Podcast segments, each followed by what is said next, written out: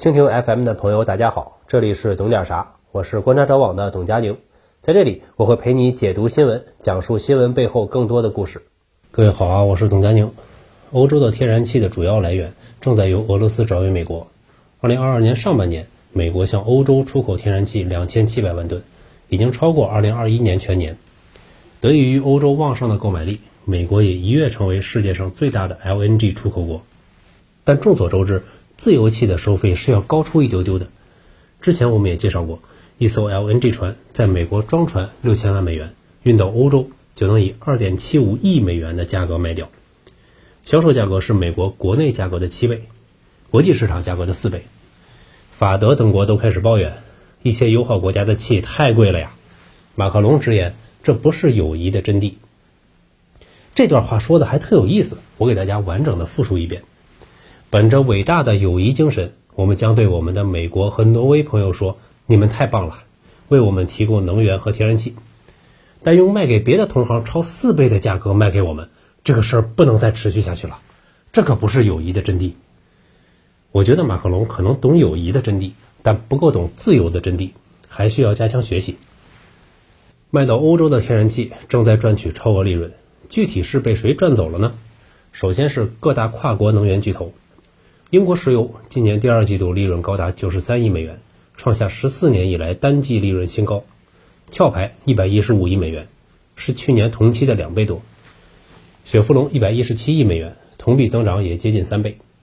五大国际能源巨头二季度利润总和高达五百五十亿美元。上面这些是国际巨头，美国国内能源企业也赚到手软。美国最大的炼油厂马拉松原油二季度净利润五十七亿美元。是去年的十二倍。美国第四大石油和天然气公司西方石油净利润三十八亿美元，同比暴增三十六倍。反正，在能源界混，利润要是只翻倍都不好意思出门。为什么这些能源巨头现在能大赚特赚呢？液化天然气 LNG 分为长期合同价格和现货市场价格。过去现货价格一般低于合同价格，但今年受俄乌冲突影响，现货价格暴涨。目前已经是合同价格的三倍多，而能源巨头采购时往往都是有长期合同的，不太受市场影响，但销售的时候可不是按成本价卖的，暴利就由此产生了。LNG 的产能往往是固定的，并且大部分都锁定在长期合同中。欧洲要想增加储备，只能高价去国际市场买现货。那谁有能力扩产并供应欧洲呢？美国。七月，美国出口的 LNG 有百分之六十三去了欧洲。八月百分之五十六，九月上升到百分之七十。目前美国正尽心尽力、全力的帮助盟友备战备荒。墨西哥湾正在新建二十二个 LNG 项目，自由港也将在明年三月完全恢复运行。当然，美国天然气不一定全是美国人在卖，欧洲企业也在积极赚钱。像法国巨头道达尔能源在墨西哥湾就有不少天然气项目。二零一八年，这道达尔能源收购了 Engie，获得了路易斯安那州的 LNG 项目。二零一九年，收购东芝美国液化天然气公司，每年可以在德克萨斯州自由港出口二百二十万吨 LNG。实际上，像道达尔能源集团这样的巨头布局全球所有市场。今年六月，他们与卡塔尔签署协议，投资二十亿美元，帮助卡塔尔北方气田扩建。在俄罗斯也有大量的天然气项目。后来被指责通俄，不得不退出一部分。国际巨头技术强大，产业链掌握完整，从勘探、开采到冶炼、运输都有他们的业务。除了美国，像挪威、北非的国家，还有阿塞拜疆，也在加大力度，大赚特赚。此前，阿尔及利亚是欧盟第三大天然气供应国，通过管道输送到意大利、西班牙，这次也多赚了一点。二零二二年前五个月。阿尔及利亚的石油、天然气收入达到二百一十五亿美元，同比增长了百分之七十。不过，阿尔及利亚是法国的前殖民地，传统势力范围，正是当用的时候。七月，欧盟多国与阿尔及利亚签署了天然气生产协议，加大供应。不过很快啊，美国就发现了这个漏洞。九月份，大量美国议员联名上书，要求制裁阿尔及利亚。明面上的理由是因为阿尔及利亚二零二一年的时候。购买了俄罗斯的武器，我们美国人老实，拖到现在才忽然发现，赶快制裁。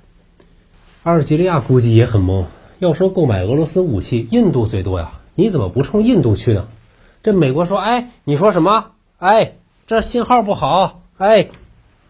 卡塔尔一直是 LNG 出口大国，因此也被欧洲寄予厚望，但其生产能力已经到极限，而且都被长期供应合同锁定了。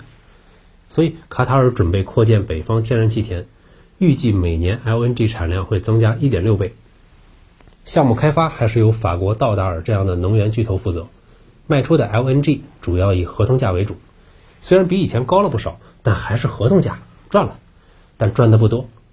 而且要等到二零二四年才能交付。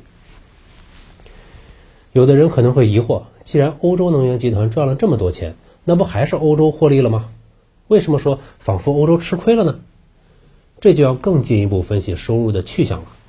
根据报道，最近几周，法国道达尔能源集团等多家企业因为工人罢工等原因，炼油产能减少百分之六十，导致法国油荒，大量加油站外排起了长龙。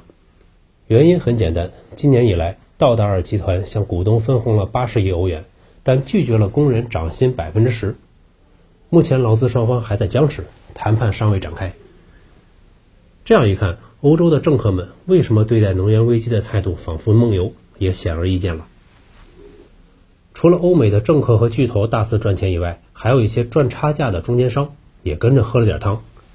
亚洲地区的天然气需求没有太大变化。